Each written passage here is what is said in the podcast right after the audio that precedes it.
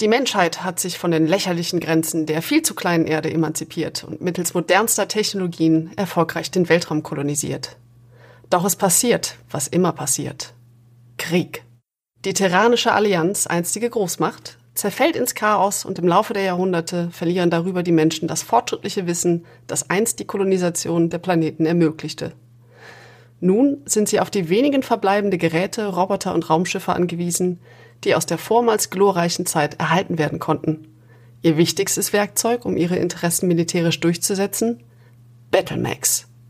Willkommen in der Welt von Battletech. 1984 erblickt mit Battletech eines der ersten, wenn nicht sogar das erste Science-Fiction-Wargaming-Tabletop-Spiel die Welt. Ganze drei Jahre bevor beispielsweise Warhammer 40k auf den Markt kommt. Doch Battletech liefert nicht nur komplexe Spielmechaniken, um Schlachten bis ins kleinste Detail zu simulieren, sondern dahinter steckt auch eine umfangreiche Storyworld, die mit ihrer eigenen Geschichte und ihren eigenen Parteien daherkommt. Eben diese Welt möchte ich genauer kennenlernen und erkunden. Und dafür habe ich mir mit Oliver Hake einen echten Battletech-Veteranen ins Sprungschiff geholt. Oliver ist Jahrgang 1975 und hat bereits seit Kindesbeinen ein Faible für Modellbausätze wie Robotech, Gundam oder eben auch Battlemech-Modelle. Mit der Zeit kam eins zum anderen. 1994 trat er dem Battlemech-Verein MacForce Germany bei, gründete ein eigenes Chapter und wurde nach dem Niedergang der MacForce Gründungsmitglied des Nice Dice Vereins, einer offiziellen Nachfolgeorganisation. Deutschlandweit zählte der Nice Dice Verein über 2000 Mitglieder und Oliver agierte zeitweise als Chefredakteur der Vereinszeitschrift Warriors Guide. Apropos Zeitschrift. Oliver trieb sich auch schon in den Redaktionen von PC Games Hardware, PC Games und Buffed herum. Doch genug Monolog von meiner Seite. Hallo Oliver. Hallo Rahel, freut mich, dass ich da sein kann. Ja, freut mich, dass du hier bist, denn ich glaube, ich habe mit dir genau die richtige Person für diese Die Welt von Folge erwischt. Ich muss nämlich vorab gestehen, dass ich zwar immer mal wieder in Regelbüchern geblättert und hier auch da mal richtig reingelesen habe, da hört aber im Grunde genommen meine persönliche Berührung mit dem Battletech-Universum auch schon wieder auf. Ja, da bringe ich dann für uns beide genug mit, keine Sorge. dann würde ich sagen, hol mich doch mal ganz vorne ab. Worum geht es in Battletech? Battletech ist ein Science-Fiction-Universum, das ein bisschen anders ist. Wie du schon gerade gesagt hast, wurde 84 aus der Taufe gehoben. Allerdings damals hießen die Dinge noch Battle Droids. Das fand aber so ein komisches US-Unternehmen namens Lucasfilm nicht ganz so lustig, weil Droiden waren da schon in Star Wars geparkt und dann hat FASA, so hieß das Unternehmen, das das Battletech-Universum erfunden hat, bekam dann so einen unfreundlichen Brief und dann mussten sie das von Battle Droids im Battle Max umändern. Also im Prinzip innerhalb von einem Jahr hatte sich dann die Begrifflichkeit geändert. War aber dann kein großes Ding, aber das ist so die nette Anekdote, dass auch ein gewisser Herr Lukas da seine Hände, wenn auch nur sehr weit entfernt, im Spiel hatte. Battletech ist ein bisschen anders als die meisten anderen Science-Fiction-Universen, vor allem aus dieser Zeit, weil Aliens zum Beispiel spielen praktisch keine Rolle. Es gibt zwei Bücher, wo Aliens so eine Randrolle spielen und auch keine wirklich intelligenten Rassen sind, die Raumfahrt beherrschen oder sowas, sowas wie die Vulkanier oder sowas aus Star Trek, sondern wirklich nur so lokale Kreaturen auf dem Planeten. Die eine ist äh, semi-intelligent und sind so vogelartig. Der Roman ist übrigens nicht sonderlich beliebt bei Fans, sondern es tatsächlich, es geht rein um die Menschheit. Und jetzt denkt man im ersten Moment, boah, ist das irgendwie langweilig? Nee, eben nicht, weil das nämlich so ähnlich wie in Game of Thrones, und das haben sogar die Erfinder von Battletech vor einigen Jahren auch selber mal gesagt, dass Game of Thrones ähnlichen Regeln folgt wie das Battletech-Universum und dass es da um Machtspiele, um Politik, um Liebe, um Mord, um Hintergehen, um Feldzüge, um große Schlachten geht, um Helden, Verräter und all das, was Game of Thrones so erfolgreich gemacht hat, gab es also Jahrzehnte vorher schon im Battletech-Universum. Und das hat mich dann final eigentlich reingezogen nach dieser ersten Faszination für die großen, in Anführungsstrichen, Roboter. Es sind ja keine echten Roboter, weil Roboter bedeutet ja von Computer gesteuert oder so oder von einer Intelligenz einer künstlichen, sondern da sitzt ein Pilot oben, manchmal sogar auch zwei im Cockpit und die steuern dann diese großen Kampfmaschinen, die so bis zu 12 Meter hoch sind, bis zu 100 Tonnen wiegen und das Schlachtfeld beherrschen. Ich denke mal zu der Technologie und was genau ein Battlemac ist, da kommen wir gleich auch noch zu. Mhm. Was ich jetzt gerade noch spannend finde, ist in seiner ursprünglichen Form, wie spielt man Battletech? Es ist so eine Mischung. Die meisten Leute sagen, es ist ein Tabletop. Eigentlich ist es aber kein rein klassisches Tabletop. Da hat man so richtige Landschaften, 3D-Landschaften vor Augen. Früher mit so Zinnfiguren, so napoleonische Kriege wurden da gerne gespielt oder der American Civil War oder halt später dann halt auch Warhammer bzw. Warhammer 40k, wo so wirklich dann Hügel nachgebaut sind. Und Battletech in seiner Urform, das waren so Pappkarten mit Hexfeldern drauf und die Figuren wurden dann so ein bisschen schachartig dann darüber gezogen. Damit ist es eigentlich so eine Mischung aus Konfliktsimulation, Tabletop und Brettspiel, würde ich mal so sagen. Und es hat seinen eigenen Reiz, weil man natürlich wie beim Schacht vorzählen kann. Das heißt, jeder Mech oder jedes Fahrzeug und jede Infanterie hat eine bestimmte Anzahl von Bewegungspunkten. Und dann kann man sozusagen Runden schon im Vorhinein ausrechnen, wo dann die Figur in zwei, drei Runden stehen wird und der Gegner womöglich da. Und da es ja am Ende des Tages immer noch ein Würfelspiel ist, das heißt, die Waffensysteme, ob man trifft oder nicht und vor allem, wo man trifft, wie viel Schaden man macht, ob der Schaden kritisch ist, also ob irgendein Bauteil beim Gegner getroffen wird und explodiert vielleicht oder ein Armer fliegt, das wird alles ausgewürfelt.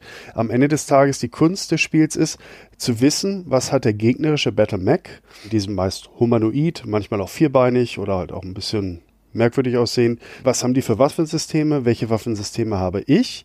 Und in welchen Feldern habe ich mehr Vorteile gegenüber meinem Gegner? Das heißt, manche Mechs zum Beispiel, die haben in sieben Feldern, also Hexfeldern Entfernung, eine kurze Reichweite und dann würfelt man besser, während der andere vielleicht nur auf drei Feldern optimal schießt.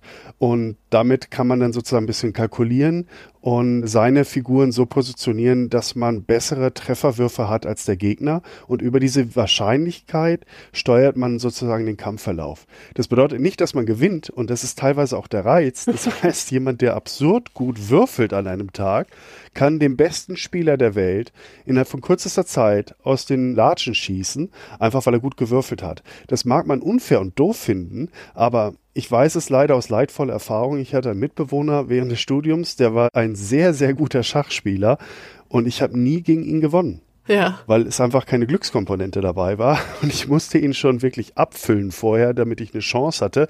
Und das macht dann auf Dauer keinen Spaß. Es ist ein bisschen so ähnlich wie beim Fußball. Da gewinnt auch manchmal die schwächere Mannschaft, einfach weil sie das Tor treffen und mhm. die beste Mannschaft der Welt 50 Mal aufs Tor schießt und nie rein. Ne? Hat es so ein bisschen so einen Random-Effekt dabei. Und ich habe es Einsteigern Neulingen schon gezeigt und die haben ja ersten Runde quasi den Kopf weggeschossen. Und dann sitzt du dann und denkst, na super, aber die haben dann total Spaß und freuen sich und sind dann an der Angel und sagen, Mensch, das ist cool, das will ich jetzt nochmal. Ja, das kann ich durchaus verstehen. Du hast jetzt eben schon beschrieben, Battletech ist im Grunde genommen schwer vergleichbar mit anderen Science-Fiction-Franchises, eben weil es keine Aliens gibt oder kaum Aliens gibt. Ja. Ich würde mal gerne das als Gelegenheit nutzen, um da richtig in die futuristische Science-Fiction-Welt einzutauchen. Ja. Battletech entwickelt ja, so wie ich das verstehe, eigentlich die Welt, wie wir sie da erleben, im Grunde genommen von unserer Realität ausgehend, beziehungsweise von der Realität und Zukunftsvorstellung, wie wir sie in den 80ern hatten, also als Battletech entstanden ist. Mhm. Lass uns doch mal das Ganze ein bisschen verorten im wahrsten Sinne des Wortes. Also wo spielt das denn alles? Ja, das spielt tatsächlich in einem sehr bekannten Universum und zwar Terra oder die Erde ist der Planet, der im Zentrum liegt und drumherum erstreckt sich die sogenannte innere Sphäre. Das heißt, die Menschheit hat an dem 22. oder 23. Jahrhundert angefangen, die umliegenden Planetensysteme zu kolonisieren um die Erde herum und hat sich sozusagen kreisförmig mehr oder weniger ausgebreitet. In den Karten von Battletech ist das Ganze natürlich zweidimensional, weil ein dreidimensionales Bild ist in einem Buch halt relativ schlecht abzudrucken. Aber man bekommt so eine Idee, dass es sozusagen wirklich eine Sphäre um die Erde herum ist und verschiedene Nationen, die aus den aktuellen Nationen, also durchaus historisch gesehen, sie haben sich bemüht, die Erfinder des Spiels einen Brückenschlag zur Gegenwart zu machen und haben sich aber nicht zu sehr auf tatsächliche aktuelle Begebenheiten gestützt. Das ist jetzt also nicht, dass es sich aus den 80ern heraus einen Sowjetsektor gab und einen US-amerikanischen, wie ein bisschen bei Aliens zum Beispiel. Ja sondern sie haben überlegt, welche Kulturkreise haben wir und wie könnten sich diese Kulturkreise dann entwickeln in Form von Sternenreichen um die Erde herum, in den folgenden Jahrhunderten. Und jetzt fragst du natürlich auch nach dem Wann. Ähm, ja, genau. tatsächlich die Romane, die in den 80ern erschienen sind, die spielten alle so um das Jahr 3025. Und wenn man 3025 hat, also über 1000 Jahre später, haben alle sofort Star Trek im Kopf und denken, wow. Ja. Warp-Schiffe, Warp-Gondeln, Beamen und so weiter. Nee, und das finde ich total reizvoll. Sie haben im Prinzip versucht, die damals vorhandene Technologie auch schon weiterzudenken und wie sich das entwickeln könnte. Und sie haben aber dabei es geschafft, nicht zu sehr auf den Begrifflichkeiten der 80er Jahre zu bleiben. Sie sprechen zwar schon mal von der Disk oder so, aber sie sagen nie genau, dass es eine Floppy Disk ist oder sowas in der Richtung. Disk ist ja sehr universell. Wir haben heute noch Disk. Hm. Das ist halt dann die SSD oder was auch immer. Und sie sind so bei Griffen geblieben, die sehr kompatibel für die Zukunft sind, sodass man nicht dauernd das Gefühl hat, Mensch, das ist total veraltet. Sie haben über so eine Art Handy gesprochen, ohne es Handy zu nennen oder PDA oder sowas in der Richtung, sondern es sind einfach Gerätschaften, die die Kapazitäten von modernen iPhones plus irgendwas haben. Und das funktioniert heute dann halt auch noch, wenn man es dann sozusagen in den Romanen liest, auch die von damals. Also das haben sie schon sehr klug angelegt und damit ist es auch dann zukunftssicher sozusagen, dass auch die moderne Leserschaft mit den älteren Romanen auch was anfangen können, ohne angeekelt wegzulegen und sagen, boah, ist das oldschool. Ne? Würdest du sagen, dass Battletech Hard Science Fiction ist, also im Sinne von, dass es wirklich versucht, auf Wissenschaft aufzubauen und von da weiter zu denken. Star Trek ist ja eher so ein bisschen Fantasy mit Technobabble.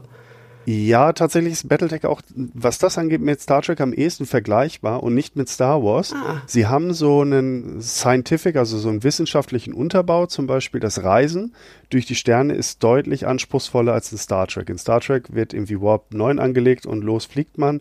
Bei Star Wars einfach ein Hebel umgelegt, dann bist du im Hyperraum. Das ist bei Battletech nicht so. Zum Beispiel die intergalaktischen Raumschiffe sind tatsächlich reine Raumschiffe. Die können auf dem Planeten nicht landen. Und die haben auch die einen Sprung in Nullzeit innerhalb von, ich weiß nicht, 30 Lichtjahren oder so. Ich hatte den Wert mal im Kopf, aber nicht allzu weit. Und dann müssen die am Zielort wieder aufladen. Das heißt, die entfalten so riesige Solarsegel und müssen, je nachdem, wie stark die Sonne ist und wie weit sie von der Sonne entfernt aufladen, wie so ein Elektroauto quasi, eine, eine Ladepause einlegen. Mhm. Und wenn dann die Batterien wieder aufgeladen sind, wird das Segel wieder eingefaltet und das Schiff macht den nächsten Sprung. Und die Landung auf dem Planeten erfolgt über sogenannte Landungsschiffe. Und je nachdem, wo dieser Lade Ladepunkt, da ist dann pro System, das dann auf der Reise liegt, hat man Sternkarten angelegt und den optimalen Ladepunkt herausgefunden für das jeweilige Sonnensystem. Ist dann der Weg von diesem Ladepunkt zum Planeten unterschiedlich lang. Das können dann zwei, drei Tage sein oder halt auch mal zehn oder sowas in der Richtung. Und dann sind die Invasoren oder auch Händler oder die Reisenden allein von diesem sogenannten Sprungpunkt mehrere Tage unterwegs. Das gibt natürlich den Verteidigern eines Planeten entsprechend viel Zeit oder auch weniger Zeit Zeit, sich auf einen Angriff vorzubereiten. Es ist ganz spannend, weil das gibt der Sache nochmal ein zusätzliches strategisches Element und verändert dadurch, weil es auch sogenannte Piratenpunkte gibt, die dann risikoreicher sind anzuspringen, aber näher an den Planeten, wo dann die Vorwarnzeit geringer ist und solche Geschichten.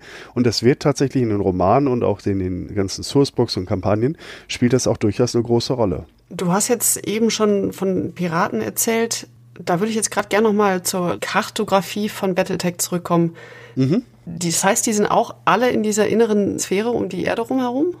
Ja, größtenteils. Es gibt dann noch so die sogenannten Clans. Da kommen wir vielleicht ein bisschen später nochmal dazu. Das mhm. ist eine Fraktion, die sich von der Menschheit in der Innensphäre dann abgesplittert hat und außerhalb der Innensphäre kolonisiert hat. Die galten über Jahrhunderte als verschollen und die haben dann sozusagen so eine Enklave außerhalb gebildet und die sind, die auch am weitesten weggekommen sind. Aber sonst ist tatsächlich das Hauptgeschehen der Romane ist der inneren Sphäre, das sind wirklich auch hunderte von Planetensystemen. Also es ist nicht keine kleine Sphäre, sie ist riesig.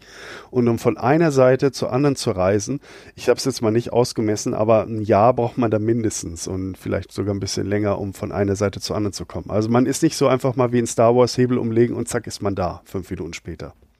Dann lass uns doch mal ein bisschen tiefer in die Zeitlinie eintauchen. Du mhm. hast gerade schon erzählt, größtenteils spielt das alles im 31. Jahrhundert. Genau. Aber wie sind wir an diesen Punkt gekommen? Ja, Sie haben die Story ausformuliert in den Quellenbüchern. Mittlerweile sind auch im Nachgang natürlich auch Romane zu den vorherigen Jahrhunderten erschienen und auch Quellenbücher wie Prequels sozusagen Ich fand es ein bisschen schöner, als das Ganze nur wie aus Geschichtsbüchern stammte, weil dadurch wird die Fantasie ein bisschen angeregt und so in Anführungsstrichen fiktive historische Figuren wie General Alexander Kerensky waren dann halt ein bisschen mystischer, als wenn man ihn in einem Roman dabei begleitet, wie er jetzt gerade auf Toilette geht oder sowas oder sich eine Banane schält oder sowas. Ne? Ja, okay, fair. Du verstehst den Punkt, ne? Ja, ja, aber ich bin generell auch immer Fan von so fiktionalen Historien, ja. Genau. Das finde ich halt super spannend. Aber du musst es ja nicht lesen und es ist ja auch komplett frei. Und die tatsächliche Handlung, die vorangetrieben wird von den ersten Romanen bis zu den aktuellen Romanen und Novellen, ist so von 3020 bis ungefähr jetzt 2150. Das heißt, wir sind jetzt von der Storyline inzwischen schon in der Mitte des 32. Jahrhunderts. Und das ist in so verschiedene Phasen unterteilt, so wie auch in der realen Menschheitsgeschichte. Zum Beispiel die Kaiserzeit, dann hatten wir die Weimarer Republik, dann hatten wir das Dritte Reich, die Nachkriegszeit, den Kalten Krieg, dann die 90er Jahre mit den 2000ern und jetzt sind wir schon wieder ganz woanders. Im Prinzip kann man das auch so sehen. Es fängt halt damit an, dass die Menschheit eigentlich äh, so eine Art Science-Fiction-Mittelalter wieder gelandet ist. So ein bisschen wie das, als das Römische Reich unterging, weil bis zum 27. Jahrhundert hatte sich die Menschheit mehr oder weniger kontinuierlich weiterentwickelt. Dann gab es die großen Sternenbund, wo fünf große Häuser unter der Herrschaft der Herrschaftsfamilie Cameron vereint war. Technologie florierte, Wirtschaft florierte, alles schien gut zu sein. Dann starb der erste Lord des Sternenbundes oder der First Lord und hatte einen minderjährigen Sohn hinterlassen. Und dieser Sohn fiel einem Usurpator, also einem Emporkömmling, in die Hände. Und wenn ich mich recht erinnere, steckt dahinter auch der dem Tod des Vaters. Und der hat den Jungen beeinflusst, dann am Ende des Tages die Macht ergriffen, hat die ganze Familie Cameron umbringen lassen und dann ist die Sternenbund-Armee unter der Führung von diesem General Kerensky zur Erde aufgebrochen, um diesen Amaris, Stefan Amaris, zu stürzen. Das ist auch gelungen, aber dabei ist unglaublich viel Porzellan zerschlagen worden. Und dieser Krieg war auch wohl sehr, sehr heftig und wurde gerade von den Truppen von Stefan Amaris erbittert und gnadenlos geführt. Also wirklich auch unmenschlich Verbrechen gegen die Menschheit. Und der Kerensky stand dann sozusagen vor diesem Scherbenhaufen. Er hatte zwar gesiegt, aber er wollte nicht der neue Herrscher werden. Er wollte einfach nur seinem Staat dienen und hat überlegt, was mache ich jetzt aus der Situation und hat sich entschieden, einen sogenannten Exodus einzuleiten. Das heißt, er hat in seinen Truppen rumgefragt, wer ihm folgen will, um die innere Sphäre zu verlassen, weil er wusste, dass er mit dieser hochtechnisierten Armee, die ihm zur Verfügung stand, auch viel Schaden anrichten kann. Und viele von seinen Soldaten sind ihm tatsächlich gefolgt. Und die, die bleiben wollten, hatten sich den fünf großen Häusern angeschlossen. Und das ist einmal, ich fange vielleicht mit dem für uns greifbarsten an, das ist tatsächlich das Haus Steiner. die, die Amerikaner mögen diese Begriffe, glaube ich. Gerade ja. aus dem Hintergrund der Filme, glaube ich, irgendwie Steiners Eiserne Kreuz oder so. Ich habe die nie wirklich gesehen, aber ich kenne die natürlich so vom Reinklicken mal auf YouTube und so. Der Name hat ihnen gefallen, aber was ich total gut finde, dieses doch sehr deutsch dominierte Haus, das wirtschaftlich extrem mächtig ist, hat nichts mit Nazis zu tun. Und das rechne ich ihnen groß an, dass sie dann nicht irgendwie sofort wieder gesagt haben, ach, das sind Deutsche, die müssen so eine Art Diktatur haben und Nazi. Nee, Haus Steiner ist so ein bisschen das kaiserliche Deutschland mit britischen Empire-Anleihen. Also im Prinzip, was Kaiser Wilhelm II. gerne gehabt hätte, so ein globales Empire mit Satellitenstaaten, eine Hegemonialmacht. Und tatsächlich nennen sie sich auch Commonwealth, also etwas, wo alle Vorteile haben. Und militärisch sind sie zwar aus wirtschaftlicher Sicht relativ stark, aber militärstrategisch und taktisch eher nicht. Also sie gelten eher als viel hilft viel, aber nicht besonders raffiniert. Also nicht so die typischen Deutschen, die mit ihrer Blitzkriegsstrategie vorgehen, sondern eher, mhm. wir haben die dicksten Mechs und damit gewinnen wir dann meistens, aber unter Verlusten und es ist auch gar nicht so gut, was wir da machen. Die Steiners sind eher Händler und Manufakturen und Fabriken, Industrielle. Und das finde ich eigentlich schon fast sympathisch, dass sie halt nicht dieses typische deutsche Narrativ da bedient haben. Ist auch gerade in den 80ern noch gar nicht so üblich, diese Nazi-Zeit zu komplett außen vor zu lassen. Eben, und das ist gerade in Deutschland total eingeschlagen. Deswegen haben die deutschen Fans und Battletech, die für sie interessiert haben, haben sich damit auch identifizieren können. In Deutschland äh, waren die, die Steiner Chapter natürlich immer vorherrschend. Mein Einstieg hatte ich auch durch die Romane am Anfang, oh, Steiner, super. Und dann habe ich aber einen Roman gelesen über das Haus Kurita, und zwar Wölfe an der Grenze und ein Erbe für den Drachen. Und der Autor, Robert N. Jarrett, der hat gerade die japanische Kultur mit dem Bushido-Kodex so schön beschrieben, so spannend, dass ich gesagt habe, Mensch, das ist es. Und ich bin dann tatsächlich Haus Kurita aus diesem Grund dann beigetreten damals im Zuge des Vereins. Wir haben dann Kurita-Chapter eröffnet und am Anfang war nämlich Haus Kurita quasi die typisch Bösen. So ein bisschen Pearl Harbor, Japaner, Zweiter Weltkrieg merkte man am Anfang. Mhm. Aber sehr bald kamen diese beiden Romane auf den Markt und damit hatte sich dann Haus Kurita von dem typischen Bösewicht hin zu einem sehr ambivalenten und spannenden Fraktion dann entwickelt. Und das hat dann auch viele Deutsche angezogen. Also Haus Kurita war in Deutschland auch sehr stark vertreten, was interessant ist, weil es ja dann doch sehr fernöstlich und auch fremd ist für uns. Mhm. Daraus schließe ich, dass das aber ein Haus ist, was dann zumindest in der Anfangszeit in Richtung Diktatur ist. Alle Häuser. Okay. Haus Marek, die ligafreie Welten noch am ehesten nicht, aber tatsächlich die fünf großen Häuser, das finde ich auch ganz interessant, dass sie es begründet haben. Also nicht nur aus dramaturgischen Gründen, sondern wenn du ein Sternenreich regierst, wo du nicht in Echtzeit miteinander kommunizieren kannst, weil du kannst dich mal eben auf einem Nachbarsystem per Telefon anrufen und sagen, hey, wie ist denn das Wetter bei euch? Sondern es gibt so riesige Hyperpulsgeneratoren, das sind so eine riesige Satellitenschüsseln und die werden von Comstar betrieben, so eine Art Space Telekom, wenn man das so will sind eigentlich eine Behörde gewesen im Sternenbund und der Jerome Blake, das war der Informations- und Kommunikationsminister, der hat diesen Krieg natürlich kommen sehen und diesen Zerfall und hat gesagt, wisst ihr was, wir möchten gerne neutral bleiben als Behörde. Wir bieten allen Fraktionen unsere Dienste an, unabhängig von der Person, unter der Bedingung, ihr greift uns nicht an ihr lasst unsere Installation in Ruhe und unsere Mitarbeiter.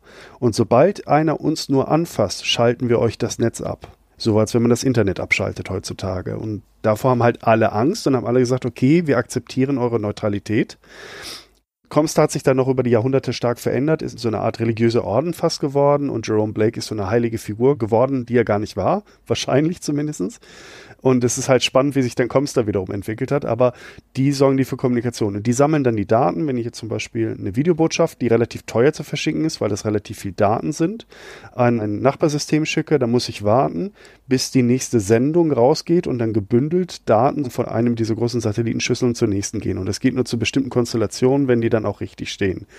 Und wenn ich das schneller haben will, dann muss ich deutlich tiefer in die Tasche greifen und viel mehr Geld bezahlen für sogenannte Prioritätsnachrichten. Das heißt, allein die Kommunikation zwischen den Sternsystemen ist relativ behäbig. Das heißt, eine Nachricht von einer Seite der Sphäre zur anderen zu kriegen, dauert mitunter Wochen oder auch Monate ist auf jeden Fall sehr interessant, aber damit kannst du keine Demokratie gestalten, zumindest nicht auf interplanetarer Ebene. Das heißt, diese Häuser sind alles Monarchien oder auch so mit diktatorischen Zügen. Ja. Aber auf Planeten selber, auf einzelnen, gibt es durchaus planetare Demokratien. Da funktioniert das, aber sie unterstehen dann sozusagen einer Hegemonialmacht, die monarchistisch geführt ist, was durchaus logisch ist unter diesen technologischen Bedingungen halt. Okay, ja, das ergibt Sinn bevor wir jetzt mal noch weiter zu den anderen fünf großen Häusern kommen, ja. oder jetzt noch zu den anderen dreien, ja. wie würdest du denn generell sagen, wie die Politik in Battletech funktioniert? Du hast jetzt gerade schon erzählt, okay, die Häuser sind Monarchien oder Diktaturen. Auf den einzelnen Planeten kann es durchaus Demokratien geben. Genau. Das hört sich alles ein bisschen mittelalterlich an. Ja, eben. Und das macht diesen Reiz aus. Also auch allein die Mech-Krieger, gerade weil sie ja in dieser Lost-Tech oder Technologien, wir kommen noch später zu, was das bedeutet, sind wie moderne Ritter.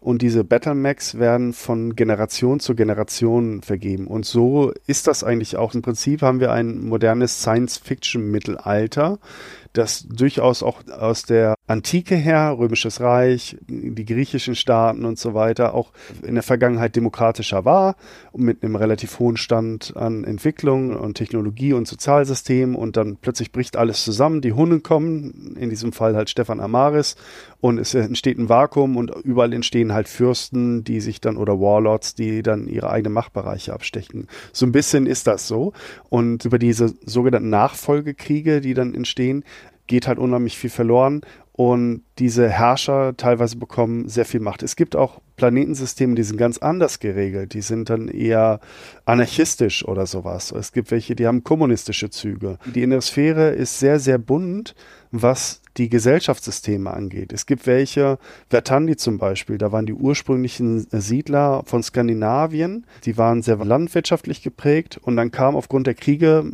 100, 200 Jahre später relativ viele Flüchtlinge von anderen Welten. Die sind dann Bürger zweiter Klasse und nicht wirklich akzeptiert und gehören nicht zu den sogenannten alten Familien, die sich so ein bisschen benehmen wie die Plantagenbesitzer in den Südstaaten Amerikas des 1900. Mhm. Jeder Planet ist ein bisschen anders und das macht es halt total spannend. Es ist auch eine Riesenspielwiese für die Autoren, weil sie dadurch sehr, sehr viele Freiheiten haben. Es gibt sogar einen Sterncluster, wo es eine Community gibt aus erzkatholischen, jüdischen und texanischen Siedlern. Die haben dann irgendwie so einen Bund geformt und das ist sehr, sehr schräg auf jeden Fall. Ja, es hört sich nach einer, sagen wir mal, interessanten Mischung an. Ja. okay, dann Lass uns mal zu den großen Häusern zurückkommen. Also wir haben jetzt ja. eben schon über das deutsch geprägte Haus Steiner gesprochen, über das mhm. japanisch geprägte Haus Kurita. Richtig, ja. Wen haben wir noch? Haus Davian, das sind so die am amerikanischsten wirken, aber manche Leute sagen auch Davion und sie sind so eher amerikanisch, vielleicht aber auch ein paar französische Einflüsse noch dann dabei. Also wie gesagt, es ist alles, was wir haben, ist kein hundertprozentiger Abdruck von den aktuellen Staatsformen oder aus den 1980er Jahren, mhm. sondern einfach ein bisschen weiter gesponnen, wie könnte sich das entwickeln. Und die sind sozusagen auch eine Monarchie. Die Haus Davian, Hanse Davian oder Hans Davian ist das Oberhaupt im 3025. Und die sind auf jeden Fall militärisch sehr erfolgreich. Die sind die Shining Stars. Und wenn man ein sogenannter Winning Team Joiner ist und sagt, ich möchte immer bei den stärksten, besten, tollsten sein, dann geht man zu Haus Davian. Okay. und die sind die Erzfeinde von Haus Kurita. Die stehen sich also absolut verfeindet gegenüber. Die haben auch eine gemeinsame Geschichte, wo auch Massaker passiert sind. Das Kentaris 4 Massaker zum Beispiel, da ist das Oberhaupt von Haus Kurita bei der Eroberung der Invasion aus dem Hinterhalt von einem Scharfschützen erschossen worden. Und sein Sohn oder Bruder, ich meine, es war sein Sohn, hat dann aus Rache quasi diese ganze Welt, die Bevölkerung abschlachten lassen. Das Kentaris-Massaker, das ist sozusagen das Exempel, wie es eigentlich nicht zu laufen hat.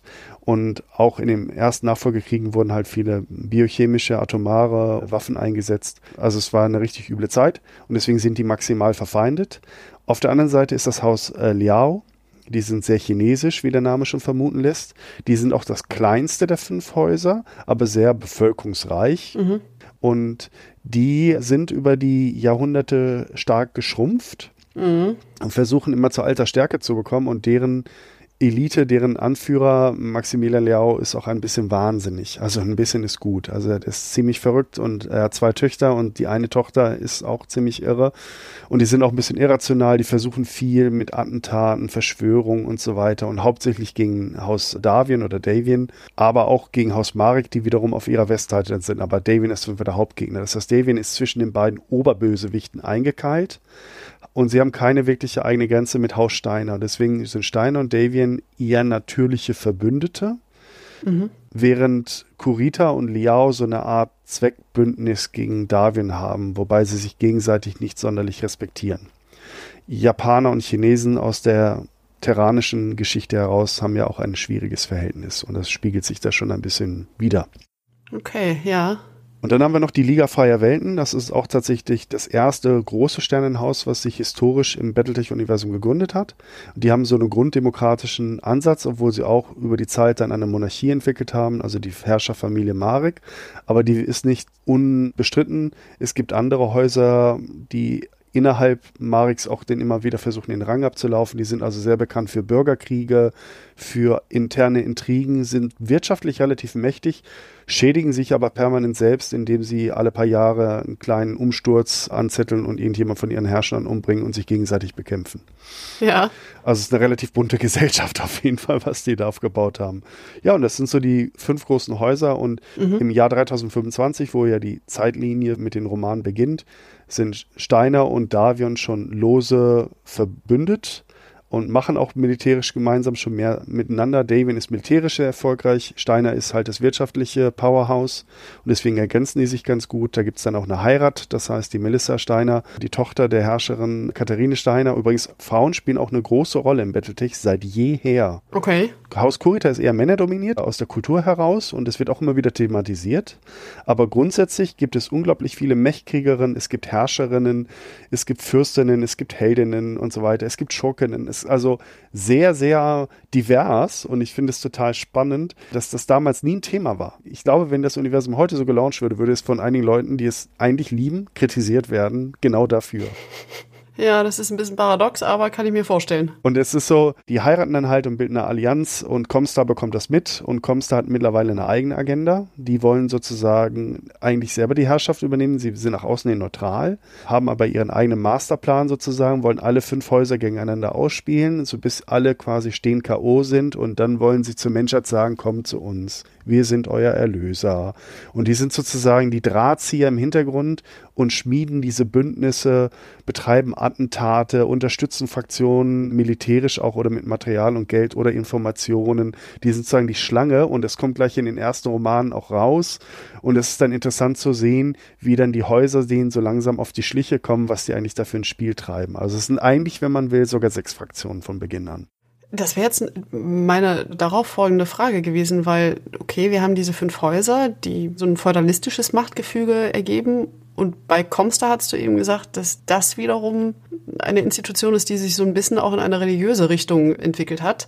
Ja. Wenn wir dann schon beim Punkt mittelalterliche Parallelen sind, hätte ich jetzt gefragt, ersetzt dann, wenn wir diese Parallelen jetzt weiterverfolgen, Comstar im Grunde genommen die Rolle der Kirche?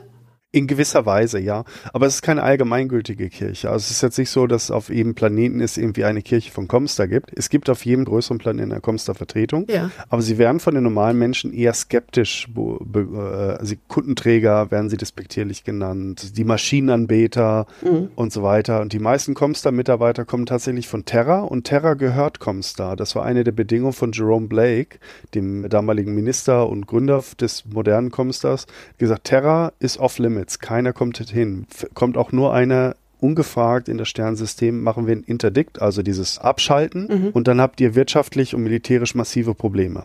Und dann unterstützen wir eure Gegner mit allen Informationen, die wir haben. Und deswegen ist Terra über 300 Jahre kriegfrei, konfliktfrei. Aber keines der großen Häuser weiß genau, was auf Terra so vor sich geht. Und während überall die Technologie verfällt, hortet Comstar die Technologie und sorgt sogar proaktiv dafür, dass die Technologie in anderen Häusern verfällt. Und machen so eine Art Denial, Denial of Technology.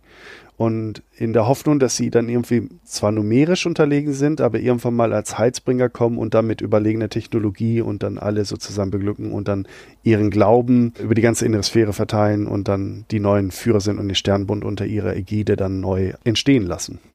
Ich finde diese Verknüpfung sehr spannend, dass das ein religiöser Orden ist oder eine religiöse Institution. Geworden ist. Geworden ist, genau. Die auch irgendwo nach der Macht greift und das aber hauptsächlich eigentlich durch Informationskontrolle tut. Ganz genau, ganz genau. Das ist das Spice in der ganzen Geschichte. Und es wird auch gleich den ersten Romanen klar, da ist es die sogenannte Grey Death Legion Trilogie. Da geht es um eine kleine Söldnertruppe, die aus dem Nichts entsteht und die dann gerade im letzten Roman mit Comstar Probleme hat, weil sie einen Lehen, also sie bekommen also von ihrem Arbeitgeber einen Planeten als Lehen. Mhm. Leider ist dieses Lehen genau auf einem alten Sternenbundlager, wo also Technologien und Wissen und ein sogenannter Kernspeicher liegt mit Technologien und Informationen Bauplänen aus der Sternbundzeit. Und da die großen fünf Fraktionen oder Häuser sich gerade im ersten Nachfolgekrieg fast in die Steinzeit zurückgebombt hatten, gegenseitig und vor allem gezielt auf die Intelligenz der Gegner aus war. Die haben also Universitäten angegriffen, sie haben Wissenschaftler ermordet und so weiter und so fort. Sie haben ganze Bevölkerungszentren ausgelöscht, bis man alle Seiten wirklich kurz vor Exitus waren und sich dann darauf geeinigt haben, ABC-Waffen komplett zu streichen. Also auch Atomar, Bio und Chemie sind in der Zeitlinie komplett verboten. Nutzt einer dies, wird das Haus geächtet und steht unter Interdikt und wird freiwillig für alle anderen. Dadurch ist der Battlemech ab dem zweiten Nachfolgekrieg des auf dem Landkrieg mächtigste Waffensystem geworden, weil er allen anderen landgestützten Waffensystemen überlegen ist. Jetzt könnte man sagen, was denn mit Flugzeugen und Bombern? Ja, alles schön, aber man sieht ja auch in der aktuellen Historie, Kriege kann man zwar über Luftüberlegenheit beeinflussen, aber man kann Länder durch Luftüberlegenheit allein nicht erobern. Man braucht Bodentruppen. Und da ist der Battlemech halt nun mal die stärkste Waffengattung. Und deswegen ist der Battle ab dem zweiten Nachfolgekrieg der König des Schlachtfelds geworden und der Pilot oder der Mech Warrior, der Mechkrieger, der ihn pilotiert, damit der moderne Ritter, der vorangeht. Es gibt auch nicht so viele Battlemax. Also man denkt immer so, hey, das müssen ja Millionen sein. In der Innersphäre insgesamt ja schon. Auf manchen Planeten gibt es gar keine, auf anderen vielleicht vier, auf dem anderen vielleicht mal hundert. Und die größten Gefechte, die stattfinden, sind so ein paar hundert Stück auf der einen Seite und auf der anderen. Das sind dann schon gigantische Feldzüge für diese Zeit. Es ist aber nicht, dass da irgendwie Tausende oder Millionen aufeinandertreffen. Manchmal sind es wirklich nur eine Handvoll, die im Prinzip dann den Unterschied dann halt ausmachen. Und dadurch kommt dann auch die Legende der Mechkrieger und sie sind sich ihrer Stellung natürlich dann auch bewusst. Du hattest eben auch immer wieder von Clans gesprochen, ja. die dann nicht mehr in der inneren Sphäre hausen und die teilweise aber sehr viel Technologie auch besitzen. Genau, genau. Das war so ein bisschen da wieder eine Referenz zu Star Trek, die Borg. Ja. Die kommen ja so als externe Bedrohung plötzlich in die Bekannten rein und verändern auf einmal das Gefüge. Wir hatten ja vorher die Klingonen, die Romulaner und die Föderation und so weiter. Und ich glaube, die hatten so ein bisschen Anfang der 90er von den Stories her so ein bisschen für sich das Thema ausgelotet, was Haus Kurita, Davi und Liao, Marek und Steiner so tun können. Ne? Und vor allem zu dem Zeitpunkt hatten sich Steiner und Davi und Lore, also hintergrundtechnisch, verbündet, waren ein Haus geworden und nannten sich dann nicht mehr Federated Sons und das Commonwealth, sondern das Federated Commonwealth, waren also ein gigantisches Reich und eigentlich war es dann also nur noch eine Frage der Zeit, wann sie sozusagen die Vorherrschaft erringen und damit die anderen Häuser dann besiegt sind. Und dann haben sie sich überlegt, okay, wir spritzen jetzt quasi so eine Art Borg-Injektion in diese Geschichte rein und bringen die Clans. Das hatten sie aber schon vorangelegt, die kamen nicht aus dem Nichts. Es war immer bekannt, dass der General Kerensky mit einem beträchtlichen Teil der Sterne- und Bundarmee im 27. Jahrhundert einfach abgehauen ist und niemand hat wieder was von denen gehört. Es gab aber immer wieder mehr oder weniger offensichtliche Hinweise, dass die zurückkommen könnten Manche haben auch gehofft, dass sie zurückkommen, weil er könnte ja wieder Frieden bringen, der Gransky. Mhm. Und dann taucht eine Söldnertruppe auf, die nennt sich Wolfs Dragoner. Und die bringen fünf Regimenter Battlemechs mit. Das, das ist eine unglaublich große Menge für Söldner unbekannten Maßes. Das sind also über 500 Battlemechs und auch in einer guten Bedingung alles hervorragende Krieger. Und Natürlich stellt man sich die Frage, wo kommen die auf einmal her und wer sind die und welche Ziele haben die? Aber da die so ein Machtfaktor sind und so gut sind, mhm. stellen die Häuser relativ wenige Fragen, versuchen über Geheimdienste natürlich die zu infiltrieren, aber die sind sehr in sich geschlossen und man bekommt auch nicht so viel raus. Und jedes Haus möchte es sich mit den Dragonern nicht verscherzen und engagiert die dann. Und dann gehen die der Reihe nach. Sie fangen bei Haus Davian an, arbeiten da ein paar Jahre, haben extremen Erfolg, gewinnen Feldzüge für Haus Davian. Davian vergrößert seinen Terrain. Dann wechseln sie auf einmal zu Haus Liao, kämpfen für die eine Weile, dann für Haus Marek eine Weile, für Haus Steiner und am Ende der Geschichte dann Wölfe an der Grenze heißt der Roman für Haus Kurita. Alle im Uhrzeigersinn einmal drumherum. Mhm. Ja, Nachtigall, ich höre dir trapsen. Das ist eine bewaffnete Aufklärung, die die da machen. Ne? Mhm. Mittlerweile haben sie aber auch, das finde ich ganz interessant, durch Verluste auch in der Innersphäre natürlich rekrutiert und haben auch Leute, die in der Innersphäre geboren sind, integriert. Aber die ursprünglichen Dragoner sind sozusagen ein Staat im Staat, also ein, ein harter Kern, das kommt in den Romanen auch ganz gut rüber. Man merkt, dass dann die dazugekommenen irgendwo an eine Grenze stoßen und sie in diesen harten Kern nicht reinkommen. Und 3049 gibt es dann plötzlich merkwürdige Meldungen am Norden der inneren Sphäre, dass dort Kämpfe entbrannt sind, dass auch ein berühmter Sohn von einer anderen Söldnereinheit dabei verloren ging, Planeten auf einmal fallen und gegen einen unbekannten Gegner und keiner weiß, was sie sind. Und die sind so ein bisschen alienartig. Die Infanteristen sind riesengroß, gepanzert, drei Meter große Hühnen. Deren Waffen schießen viel weiter als alles, was wir haben und so weiter. Sie sind schneller und besser. Und auf einmal sind die Clans da. Und dann stellt sich halt heraus, das sind die Nachfahren Kerenskis sozusagen. Die haben in diesem Exil eine eigene Gesellschaftsform entwickelt, weil sie waren ja fast alles Soldaten, hatten auch Familien dabei, aber die Zivilkomponente war sehr klein. Mhm. Und wenn du eine Armee hochgerüstet bis an die Zähne hast, das ist schwierig, so eine Gesellschaft dann im Exil auf kargen Welten dann plötzlich zu Siedlern umzufunktionieren. Ah, ja, ich verstehe, ja. Und die haben sich dann in dem Bürgerkrieg, nachdem der große Alexander Kransky am Altersgründen gestorben ist, irgendwann fast gegenseitig umgebracht. Und sein Sohn hat dann die Idee der Clans ausgegraben. Er hat dann gesagt, okay, wir haben hier neue Planeten kolonisiert. Wir haben hier verschiedene Tierearten, die wir bis vorher nicht kannten. Wir haben so eine Art Falken, wir haben so eine, einen speziellen Wolf und so einen Bär, den nennen wir den Geisterbär. Und wir bilden jetzt Clanstämme und jeder dieser Clans seiner engsten Paladine sucht sich einen davon aus und baut damit sozusagen ein eigenes Kriegerhaus auf. Und wir haben sehr, sehr strikte Kampfregeln, also Rules of Engagement. Zivilisten sind off-limit. Nur Krieger kämpft gegen Krieger. Damit wollte er die Verluste auch deutlich reduzieren und den Kampf zivilisieren, um es mal so auszudrücken. Der Kampf kann sein, was ganz Banales, dass zwei einen Ringkampf machen und der eine, der halt aus dem Kreis der gleichen rausfliegt, das ist so eine gezogene Linie oder von Leuten abgestellt sozusagen, der hat dann verloren und damit ist ein Planet vielleicht sogar schon erobert. okay. Oder sie meinen es ein bisschen ernsthafter und sind halt sauer. Die Regeln sind so ein bisschen schwammig. Ne? Manchmal gibt es dann auch richtig Kämpfe. Aber sie versuchen immer die Verluste zu minimieren. Sie versuchen keine unnötigen Verluste zu machen. Also wenn man da irgendwelche Städte oder sowas bombardieren, das geht gar nicht. Ne? Ja. Und Zivilisten sind außen vor. Und man sagt, womit man kämpft. Man sagt, ich greife dich jetzt an, ich bringe mit 15 Battlemax, ein Trinärstern. Ne? Sagt der Verteidiger, ja, passt mir. Wir treffen uns auf der Ebene von so und so morgen um 20 Uhr. Zack. Und dann kämpfen die 15 gegen 15 aus und die Seite, die gewinnt, hat dann die Schlacht entschieden. Was mich daran jetzt ein bisschen stutzig macht, okay, die Clans sind also im Grunde genommen Überbleibsel des Sternenbunds. Genau. Das heißt, sie sind sehr militärisch, sehr diszipliniert. Mhm. Aber sie müssen ja im Laufe all dieser Zeit, wo sie nicht in der inneren Sphäre war, um überhaupt überleben zu können, auch eigene Kulturen entwickelt haben. Genau, das haben sie auch. Ah, okay. Sie klonen sich sozusagen. Die Krieger sind eine eigene Kaste, die werden nicht von Frauen geboren, sondern in einer stählernen Gebärmutter sozusagen, die werden in der Prätrischale gezüchtet. Und wenn du ein besonders erfolgreicher Krieger bist und einen Blutnamen erringst, das ist sozusagen, wenn du etwas Besonderes getan hast oder dich gegen andere Krieger durchgesetzt hast, dein Gene kommen dann in den Genpool und dann wird sozusagen die nächste Generation Krieger mit deinen Genen dann auch herangezüchtet. Das sind dann sogenannte Geschwisterkompanien oder Geschkos. Mhm. Und dann werden Kinder aus deinem Wurf sozusagen nach deinem Tod allerdings, du kriegst das nicht mehr mit, also es wird immer nur erst gemacht, wenn ein berühmter Krieger gestorben ist. Dann kommst du in diesen Genpool und dann wird sozusagen die nächste Generation rangezogen. Und die Claner haben im ersten Moment immer nur Vornamen. Ich hieße also nur Oliver von den Wölfen oder Oliver von den Jadefalken. Mhm. Und ich bekomme meinen Nachnamen erst, wenn ich ein Blutnamensturnier gewonnen habe. Und dann bekomme ich den Blutnamen der Blutlinie, die da ausgespielt wird. Kerensky ist zum Beispiel auch einer der Blutnamen.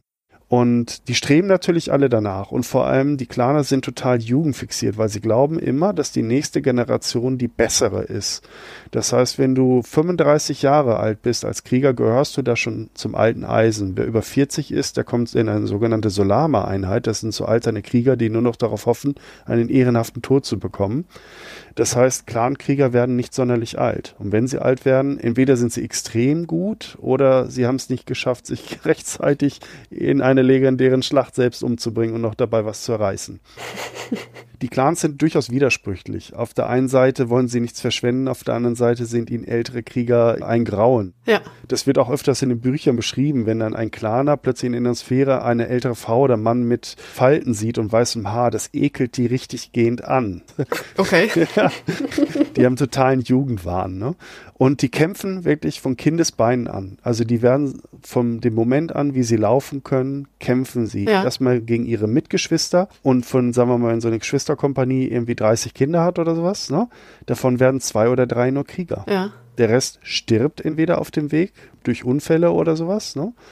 Oder wird in eine andere Kaste, sie haben ein Kastensystem, ausgegliedert, zum Beispiel Wissenschaftlerkaste oder ist was Ekelhaftes wie die Händlerkaste, ne? das können die gar nicht leiden. Es ist halt eine Kriegergesellschaft. Ja. Und deswegen individuell als Krieger ist jeder Clankrieger extrem gut und den besten in der Sphäre Soldaten ebenbürtig oder überlegen. Ne? Den besten.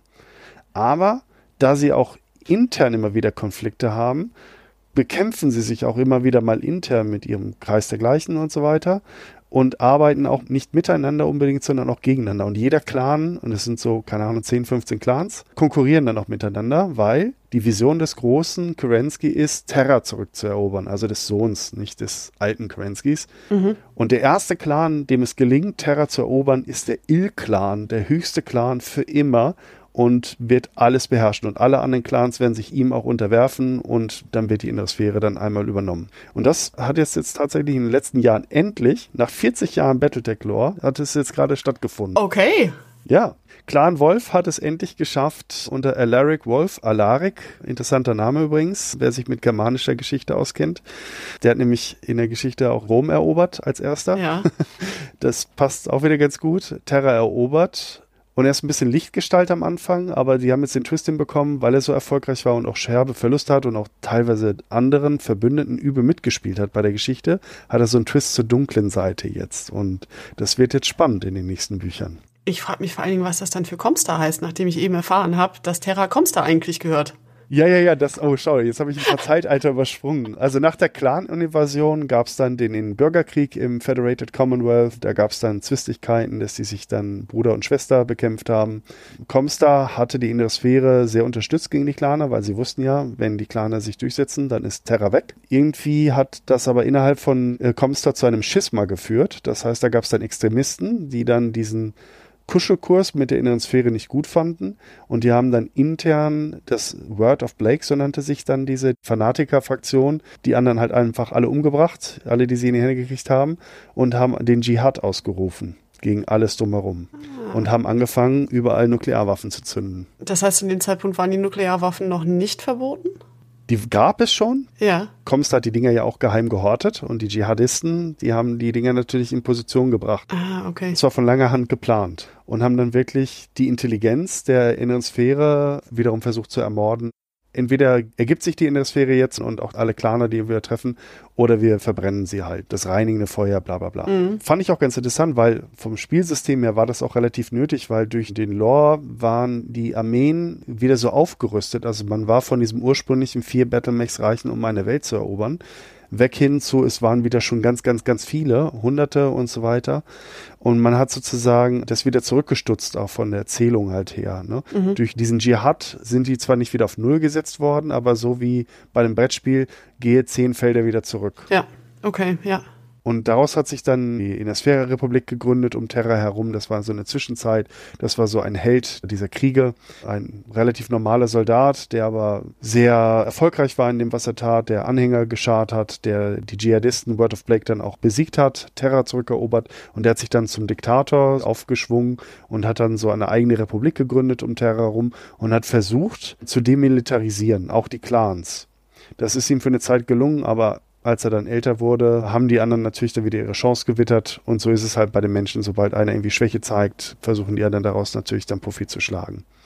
Ja, und am Ende sind die zwei Clans, die Jadefalken und die Wölfe, auf Terra gelandet und haben dieser Republik dann den Krieg erklärt oder hatten ja auch vorher schon Krieg und daraus sind die Wölfe dann erfolgreich hervorgegangen und Clan Jadefalke wurde praktisch bei der Geschichte auch vernichtet, nahezu. Mal mit Hinblick jetzt auf all diese verschiedenen Parteien, Häuser, Clans, würdest du sagen, es gibt eindeutig böse Parteien? Oder was ist denn so generell das Verständnis von Gut und Böse überhaupt im Battletech-Universum? Oh, danke, dass du das fragst. es gibt keine eindeutig böse Parteien. Es gibt Parteien, die sind dafür eher bekannt, mal Böseres zu tun. Ja. Aber auch da gibt es immer wieder Herrscher, die sind ein bisschen angenehmer oder auch moderner und selbst bei den angeblich guten Fraktionen gibt es auch immer wieder Herrscher oder Einflussnehmer, die halt sehr, sehr üble Sachen tun. Also es ist nicht schwarz-weiß, es ist alles in der Grauzone. Wie gesagt, so ähnlich wie bei Game of Thrones. Ne? Also auch House Davian hat schon diesen Caleb Davian gehabt zwischendurch und der war auch wahnsinnig und hat sich so ein bisschen wie Nero in Rom verhalten oder die Katharine Steiner, die Davian, die Schwester, die in dem Bürgerkrieg, die war am Anfang total nett. Jeder mochte die. Und die hatte aber eine recht fiese Agenda und hat Leute angefangen, um sich umzubringen und versucht auch ihren Bruder dann halt zu töten und hat dann auch die Macht ergriffen. Ne? Also eine ganz, ganz falsche Schlange. Und ich habe selten so negative Emotionen gegenüber einem Buchcharakter gehabt, wie in dieser Phase, als das rauskam. Okay. Vielleicht nutzen wir das gerade mal als Sprungbrett, um über die wichtigsten Charaktere im Battletech-Universum zu sprechen? Oh, darüber habe ich schon nachgedacht. Das ist unglaublich schwer, weil es gibt einige Charaktere. Also die Kerenskis haben wir schon angesprochen. Ja. Das ist ja eine ganze Dynastie, beginnend mit dem Alexander Kerensky, dann später auch mit seinem Sohn Nicholas Kerensky und verschiedenen Blutnamensträgern, die dann auch später bei den Clans dann auftreten. Also die ganze Kerensky-Blutlinie ist sozusagen extrem wichtig. Mhm. Dann haben wir natürlich dann die fünf großen Häuser, die Kuritas, die Davians, Steiners, Liaus und die Marix natürlich. Aber es gibt auch noch sehr viele andere Charaktere drumherum. Die Alert-Blutlinie zum Beispiel, es sind Berater und Helfer von Haus Davian, sozusagen die rechte Hand. Der eine Sohn ist dann Kommandeur im Feld, dann der andere ist, äh, der Vater ist Geheimdienst. Chef von Haus Davian. Also da gibt es sehr, sehr viele Familien und auch die wandeln sich um die Zeit. Die haben zwar klar eine gewisse Tonalität, aber bei Haus Kurita zum Beispiel, um die jetzt mal rauszugreifen, das beginnt mit dem Koordinator, sozusagen der Diktator oder Chef von Haus Kurita, Takashi Kurita. Der ist sehr traditionell. Keine Bestie, aber sehr traditionell verhangen und versucht auch innerhalb Haus Kuritas die Macht auszubalancieren, weil es gibt verschiedene Fraktionen, die ihm seine Macht auch immer wieder versuchen, unter der Decke dann halt streitig zu machen. Und er ist eigentlich fast mehr damit beschäftigt, intern die Macht zu erhalten und das auszubalancieren, als außen Erfolg zu haben. Er hat nämlich verschiedene Warlords, die seine Militärdistrikte, also wie bei den Shogun in, in Japan, mhm. die, die, kontrollieren sozusagen ihre Militärdistrikte und damit nicht der eine mächtiger als der andere wird und ihn vielleicht dann vom Thron stößt, spielt er die gegeneinander aus und schickt die dann auf Feldzüge, die sie nicht gewinnen können und solche Geschichten. Mhm. Sein Sohn aber, der heißt interessanterweise Theodore oder Theodor Kurita, kein japanischer Name und in der Geschichte hat er diesen Namen bewusst, also in dieser Kultur sucht man sich seinen finalen Namen erst vom Teenageralter aus, hat er bewusst genommen, um seinen Vater zu ärgern. Ja. Er ist so der missratene Sohn, aber man merkt in den Roman, dass er schon die richtigen Ideen hat und eigentlich Haus Kurita anders sehen möchte. Also am Anfang hat er nicht diesen klaren Plan. Erstmal will er nur weg von seinem Vater und er will diese Rolle gar nicht aber er merkt über die Lauf der Geschichte, dass er aus der Nummer nicht rauskommt und um sein Haus zu retten, weil die Traditionalisten es zugrunde richten, weil die anderen Fraktionen drumherum stärker werden, nimmt er dann also eine immer aktivere Rolle ein und wird dann auch zu einem großen Erneuerer von Haus Kurita und auch im sehr positiven Sinne. Er macht nicht alles richtig, er ist nicht immer der Superheld, er begeht auch Fehler, das finde ich auch gut, dass die Charaktere meistens halt auch irgendwelche Schwächen haben. Aber in Summe ist er schon auch so dann die Leuchtfigur, die dann in Haus Kurita einiges voranbringen.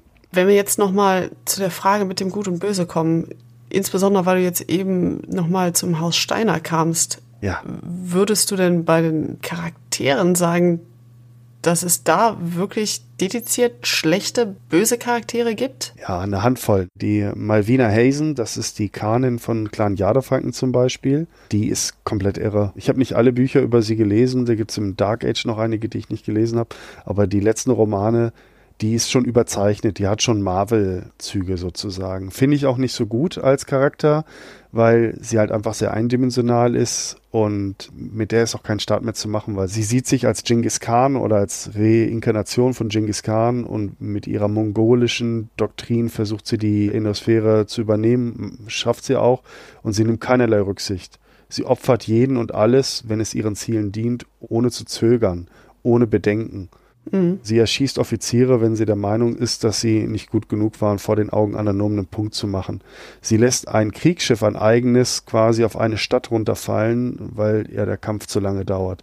Und solche Sachen. Also sie ist maximal überzeichnet. Sie ist ein richtiger Super-Schurke sozusagen.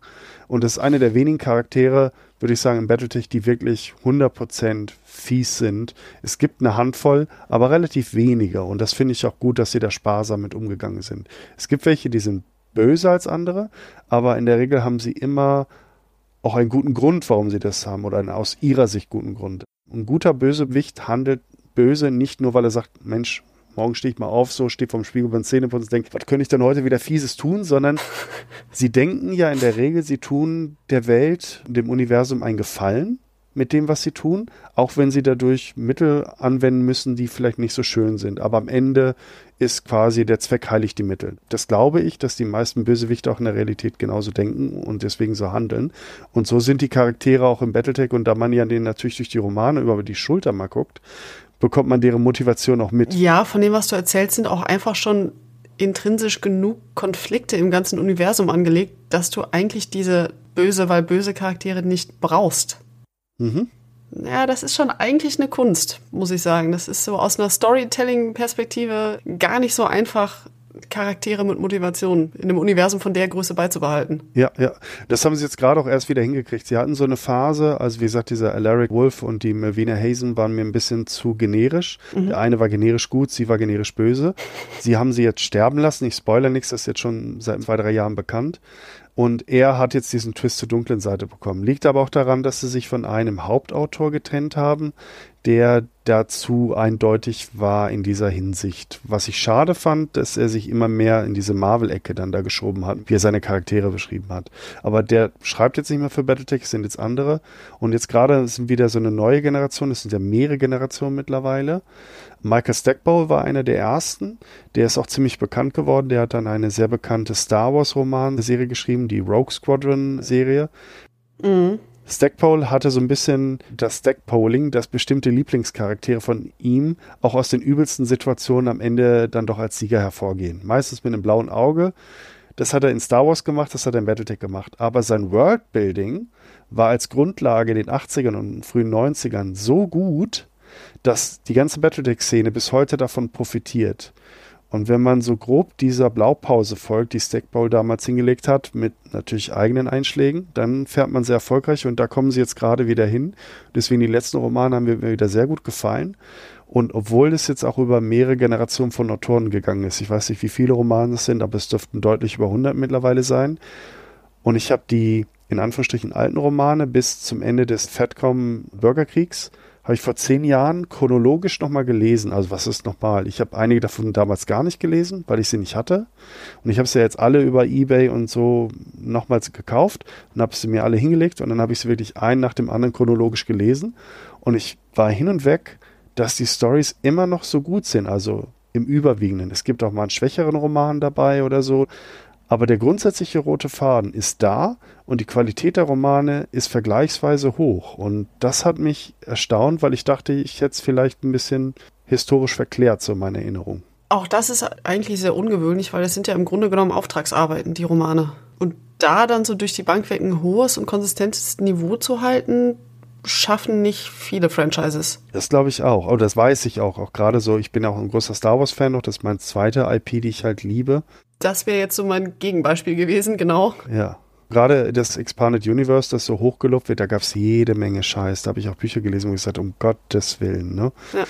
Also da gibt es auch sehr, sehr geile natürlich, ganz klar, aber halt auch viel Blödsinn. Und was ich halt gut finde bei Battletech, das haben die halt auch über die Jahre immer wieder gemacht, egal in welchen Händen es lag, weil die Rechte haben immer mal wieder gewechselt und sind teilweise auch sehr zersplittert. Momentan ist Catalyst da am Steuer, US-amerikanisches Unternehmen.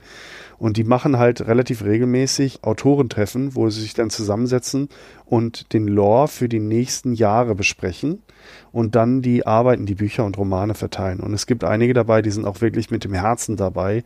Die schreiben Battletech-Romane seit vielen, vielen Jahren. Die haben angefangen mit Kurzgeschichten in den sogenannten Shrapnel.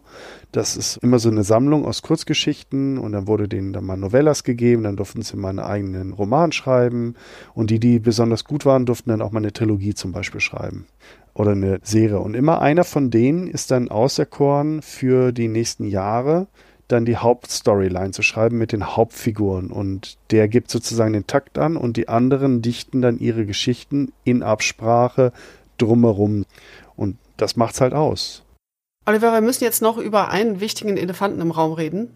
ja, gerne. Denn wir haben noch nicht über die Technologie geredet. Zumindest nicht im Detail. Lass uns mal ganz vorne anfangen. Was ist überhaupt ein Battlemech? Ja, okay, also es ist ein Waffensystem. Es ist meistens zweibeinig, es ist meistens humanoid. Die Waffensysteme, die sie tragen, sind auch relativ bekannt. Also es sind Maschinengewehre, es sind Autokanonen, also großkalibrige Maschinengewehre sozusagen, Raketenwerfer über Kurzstrecke, Mittelstrecke, Langstrecke. Es sind Laserwaffen drin und die auch so funktionieren wie Lasern, also ein beständiger Lichtstrahl, der durch alles durchschneidet, nicht so wie in Star Wars mit den Blastern. Mhm. Und äh, sogenannte Partikelprojektorkanonen, die so heißes Plasma verschießen, PPCs heißen die. Alle Waffen basieren auf aktuellen Technologien und gespeist wird das Ganze aus einem Fusionsreaktor. Finde ich übrigens mega spannend, weil Fusionsreaktoren ist ja etwas, woran die Menschheit heute gerade massiv arbeitet. Und wenn ich mich nicht irre, hat Stephen Hawking wurde gefragt vor seinem Tod, was er sich jetzt für die Menschheit wünscht für die Zukunft und er hat er gesagt, dass wir das mit den Fusionsreaktoren hinbekommen, weil er hat recht. Wenn wir das hinbekommen, sind wir all unsere Energieprobleme auf einen Schlag los und das ist auch die Grundlage für den technologischen Aufschwung im Battletech-Universum. Jeder Battlemech wird in einem Fusionsreaktor betrieben, außer in so einem komischen Dark Age, da gab es auch mal mit Verbrennungsmotoren, aber die sind nicht gut. Das war eine komische Geschichte. Und Fusionsreaktoren sind kostbar in einer Gesellschaft, die halt vom Krieg zerrüttet sind und immer weniger Fabrikationsmöglichkeiten dazu bestehen. Deswegen wurden dann aus Fahrzeugen, also Bodenfahrzeugen, Panzern und so weiter, Fusionsreaktoren ausgebaut, um sie gegen kaputte in Battlemechs auszutauschen, weil Hauptsache die Battlemechs funktionieren noch sozusagen. Das ist auch wieder mal so ein Zeichen von dieser Lost Tech oder verlorenen Technologie. Und die Mechkrieger werden von jungen Jahren auch schon geschult. In der Sphäre geht das halt im Teenageralter los. Meistens sind es dann die Söhne oder Töchter von Mechkriegerfamilien oder die Eltern haben schon in ihrem Battlemech-Regiment, einem Linienregiment gedient. Die Kinder kommen dann auch dann auf die Akademien und werden dann ausgebildet. Oder eine Söldnerfamilie gibt die Mutter dann an die Tochter den Battlemech. Teilweise sind die jahrhundertelang schon im Einsatz tausendmal geflickt mit Ersatzteilen. Im Prinzip ist kaum noch ein originales Teil an dem Battle Mac, aber technisch gesehen ist ein Battle Mac schon seit 300 Jahren im Familienbesitz. Zwischen 20 und 100 Tonnen. Es gibt vier Klassen, leichte, mittlere, schwere und überschwere oder auch Sturmklasse eigentlich im Englischen genannt. Die leichten sind relativ günstig noch, recht schwach bewaffnet, schwach gepanzert, meistens sehr schnell, können auch mit Hilfe von sogenannten Sprungdüsen kurze Distanzen springend überbrücken, wie so ein Jetpack sozusagen. Die mittleren sind so ein Jack of all Trades, die können so alles, die sind einigermaßen schnell, einigermaßen gut bewaffnet, einigermaßen gut gepanzert, sind sozusagen die Arbeitspferde des Schlachtfelds. Die schweren sind dann schon da, wo man sagt, okay, äh, die sind langsamer, schwerer bewaffnet, schwerer gepanzert und die sind dann die Kerneinheiten, so ein Leopard-Panzer, ne? Und die überschweren, das sind wirklich seltene und sehr teure. Meistens werden die nur von sehr finanziell gut gestellten Söldnereinheiten oder von Hausregimentern gestellt an Schwerpunkten der Front, um da die Entscheidung zu erzwingen. Da gibt es hunderte von Modellen. Es gibt sogenannte Technical Readouts. Das war auch mein erster Kontakt mit Battletech abseits der Modellen. Die haben so ein Readout, wo auf einer Seite ein Bild von dem Mech ist, in schwarz-weiß, und auf der anderen Seite eine Kampfhistorie, eine Entwicklungshistorie, Bewaffnung, was da alles drin ist. Die haben sich die Mühe gemacht, die wichtigsten Komponenten zu nennen, also welche Art Fusionsreaktor drin ist, von welchem Hersteller. Die Hersteller haben teilweise Bezug auf aktuelle Hersteller noch, so wie GM, General Motors. Das heißt, die haben so einen kleinen Brückenschlag, nicht überall. Manche Sachen sind auch neu erfunden oder Variationen. Und das macht es halt unglaublich lebendig. Und dann auch nochmal zwei, drei berühmte Mechkrieger auf diesem Mech. Und dann wird die Geschichte von denen genannt und irgendwie berühmte Schlachten, wo die Mechs teilgenommen haben. Und dadurch ist die Welt unglaublich lebendig und organisch. Und ich habe dieses Technical Readout damals verschlungen. Ich habe das vorwärts, rückwärts gelesen und ich fand allein die Geschichten zu den Battle Mechs und zu den berühmten Piloten und Kriegern schon spannend. Und das hat mich dann richtig gehend reingezogen.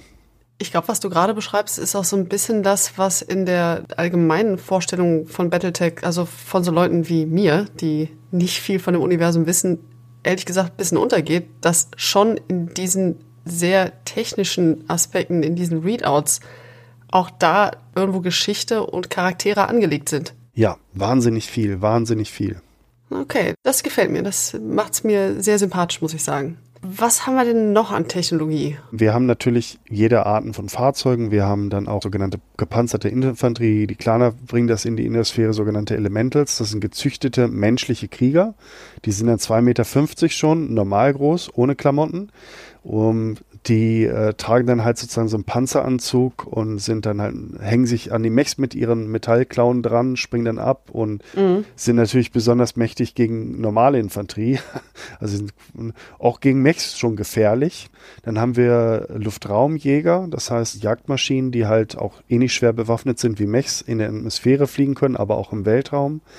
Dann haben wir auch alle Sorten von Artillerie, Kampfpanzern, Hover, also Luftkissen mhm. mit Ketten, mit Rädern. Es gibt keine Super Sci-Fi. Es gibt jetzt kein Plasmastrahl-Mech oder sowas in der Richtung oder Plasmastrahl-Panzer, der dann da irgendwie rumfliegt. Es gibt keine fliegenden Autos in dem Sinne, sondern wir haben Helikopter, wir haben VTOLs. Also die gesamte Technologie, die man im Battletech trifft, ist mehr oder weniger heute schon bekannt, nur weiterentwickelt. Und das finde ich auch logisch, weil wenn man überlegt, wie lange die menschliche Kriegsführung auf dem Schwert, Säbel und Pferd oder Lanze basierte, über tausende von Jahren gewissermaßen in verschiedenen Formen und Farben, ist es gar nicht so absurd, dass wir tausend Jahre lang auch in Variationen modernisierten Waffensysteme von heute setzen und eben nicht fliegende Autos dann plötzlich auftauchen oder sowas. Ja. Und darüber hinaus gibt es theoretisch auch interstellare Raumschiffe und Kampfschiffe.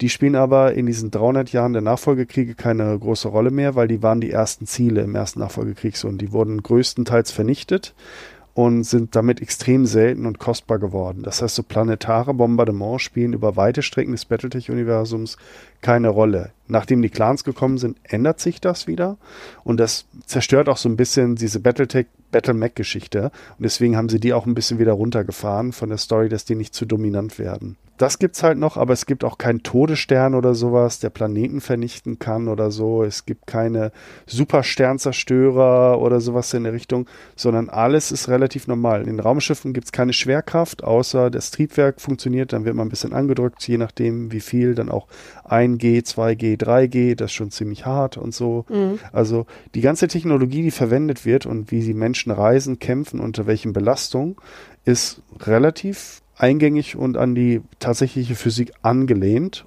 und glaubhaft, würde ich es mal so sagen. Realistisch nicht, aber glaubhaft. Du hast jetzt schon angedeutet, punkto Technologie, gibt es Unterschiede zwischen der inneren und der äußeren Sphäre, eben weil sie auch lange Zeit keinen Kontakt hatten. Genau.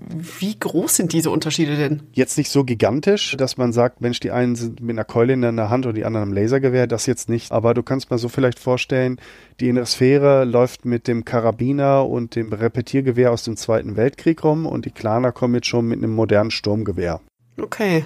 So kann man sich das vorstellen. Und damit können die dann auf größere Distanzen Zweite Weltkriegspanzer gegen den Leopard 2 oder sowas. Ne? So kann man sich das vorstellen. Ja. Aber die innere Sphäre erbeutet natürlich dann auch Waffensysteme und durch die Hilfe von Comstar bekommen sie dann auch wieder einen technologischen Push und rüsten sehr schnell nach. Sie kommen zwar nie ganz auf das Level der Clans, aber schon wieder relativ schnell dran. Und das ist etwas, was auch wieder stimmt.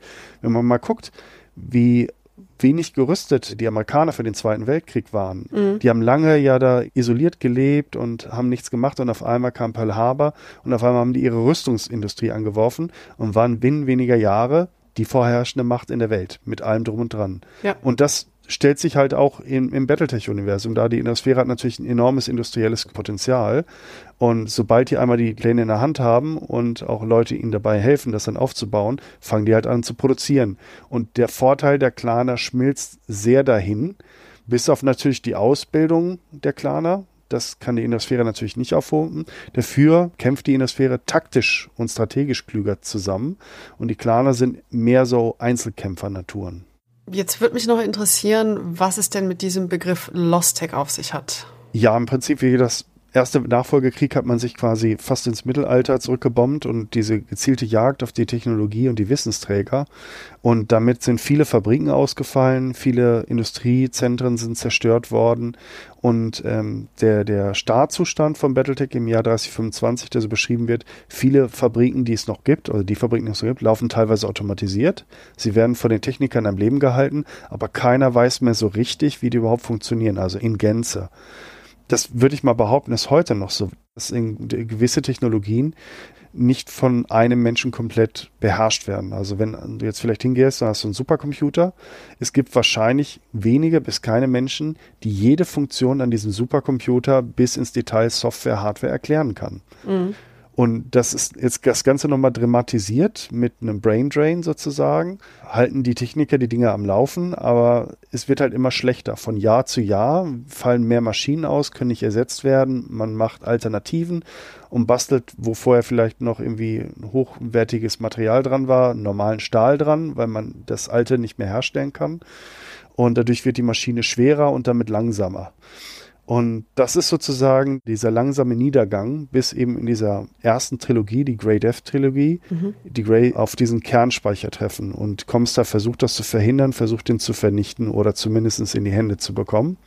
Die Grey Death Legion, das ist diese Söldnereinheit in einem sehr, sehr dramatischen Finale, schafft es wirklich auf letzter Rille, das Ding zu sichern und rauszubringen und fängt an, weil sie begreifen, was sie da in Händen halten und dass sie ihres Lebens nicht sicher sind, wenn sie es für sich behalten. Sie sind dann das nächste Ziel. Irgendwann werden sie zur Strecke gebracht und fangen dann an, Kopien zu ziehen und die frei zu verteilen. Und damit geht diese Technologieverbreitung dann auf einmal los. Okay.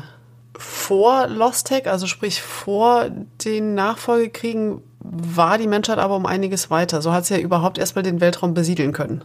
Ja, genau. Man kann sich das vorstellen, römisches Reich mit Fußbodenheizung, mit Aquädukten, mit moderner Medizin schon, mit Demokratie und alles sah gut aus.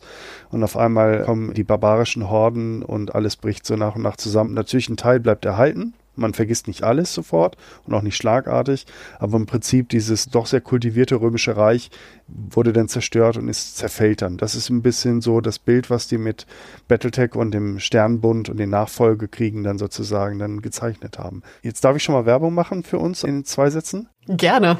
Wir haben einen eigenen Podcast, der heißt Battlepod, den betreiben wir seit ein paar Jahren. Und da haben wir nämlich mal genau aus diesem Grund die Story oder die Hintergrundgeschichte von Battletech minutiös nacherzählt. Also wir haben uns die ganzen Quellenbücher genommen und Sana, wir haben nicht jede Nebengeschichte erzählt, aber so die Kerngeschichten und sind wirklich von der Jetzt-Gegenwart in die Zukunft von Battletech gereist, über 1000 Jahre und haben erklärt, was passiert ist. Und vor allem, wir haben auch mal geguckt, wo sind die Parallelen zur Realität. Und die ursprünglichen Schöpfer und auch die danach gekommen sind von Battletech, die haben sich anscheinend sehr für Geschichte interessiert, weil sehr, sehr viel, was im Battletech-Universum ist, fußt auf realer Menschheitsgeschichte, politisch oder kulturell.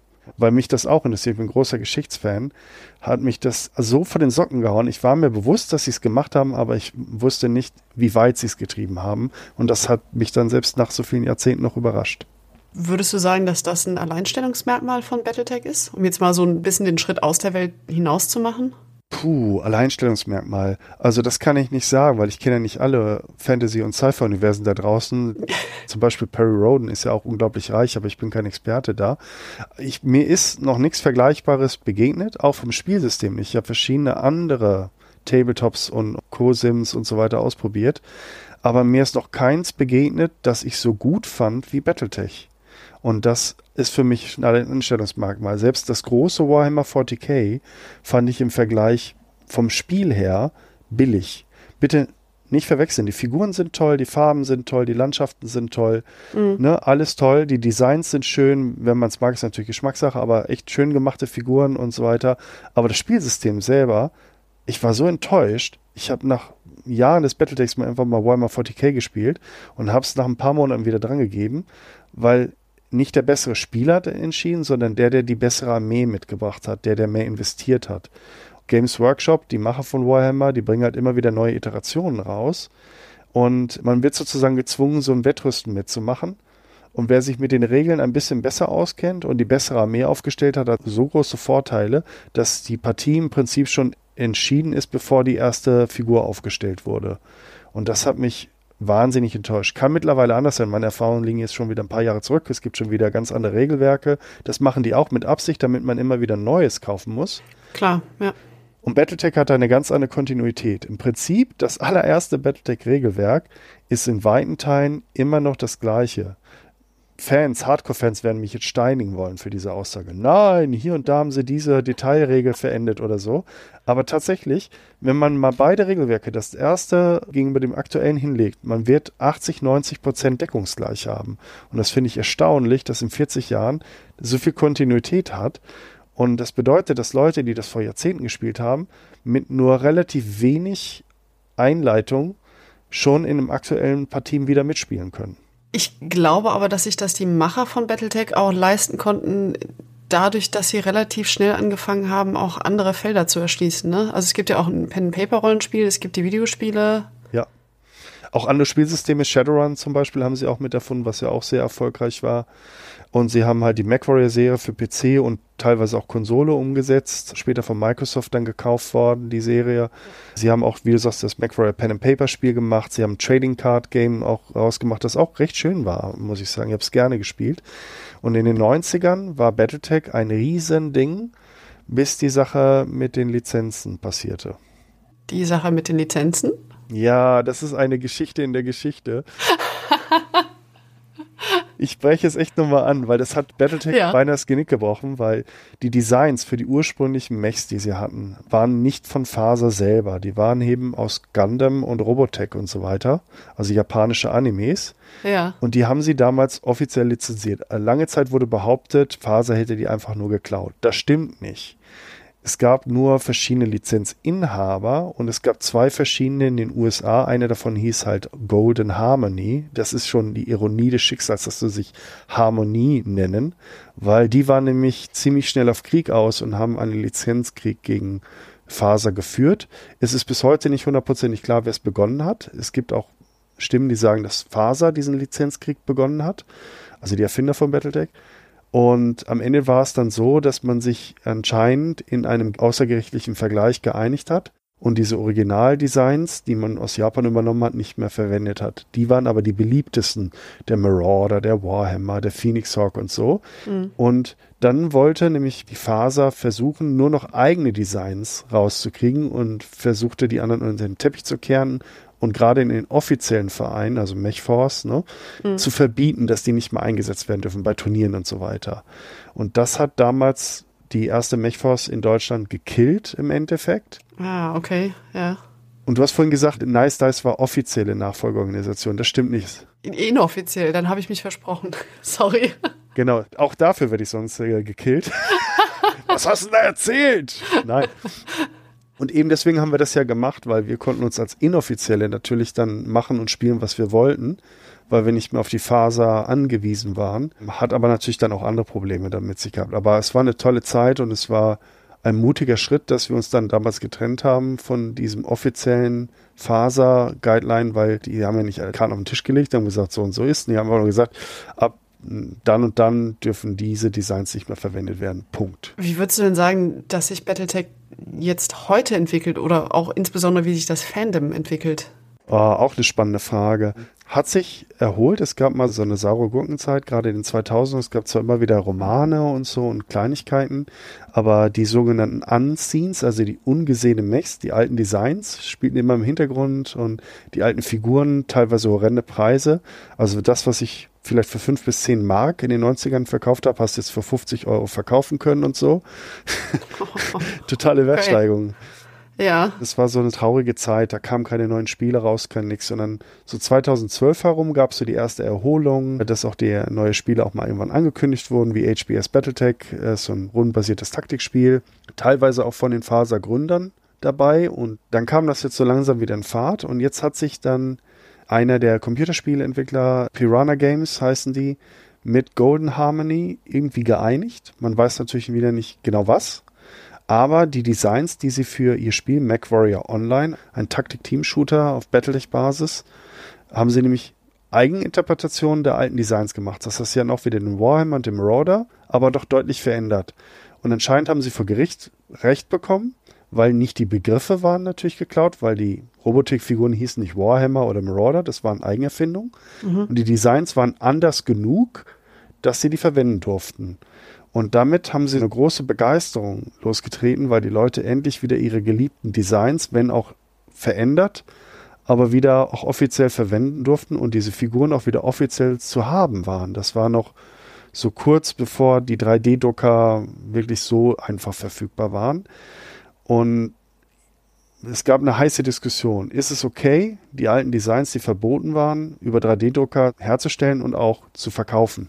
Die einen haben gesagt, nein, das geht gar nicht. Andere haben gesagt, naja, wenn es nicht angeboten wird, was sollen wir denn dann tun? Aber mittlerweile sind diese Produkte auch wieder offiziell verfügbar. Neue Quellenbücher sind da, wieder neue Romane, vor allem auch durch E-Books und Print on Demand viel einfacher zu bekommen. Man muss nicht mehr Riesenauflagen drucken. Mhm. In Deutschland hat der Lizenznehmer auch gewechselt. Da waren viele Leute auch unzufrieden mit dem deutschen Lizenznehmer. Und es hat jetzt durch Kickstarter nochmal on top so richtig Fahrt aufgenommen, weil der erste Clan Invasion Kickstarter war schon mega erfolgreich.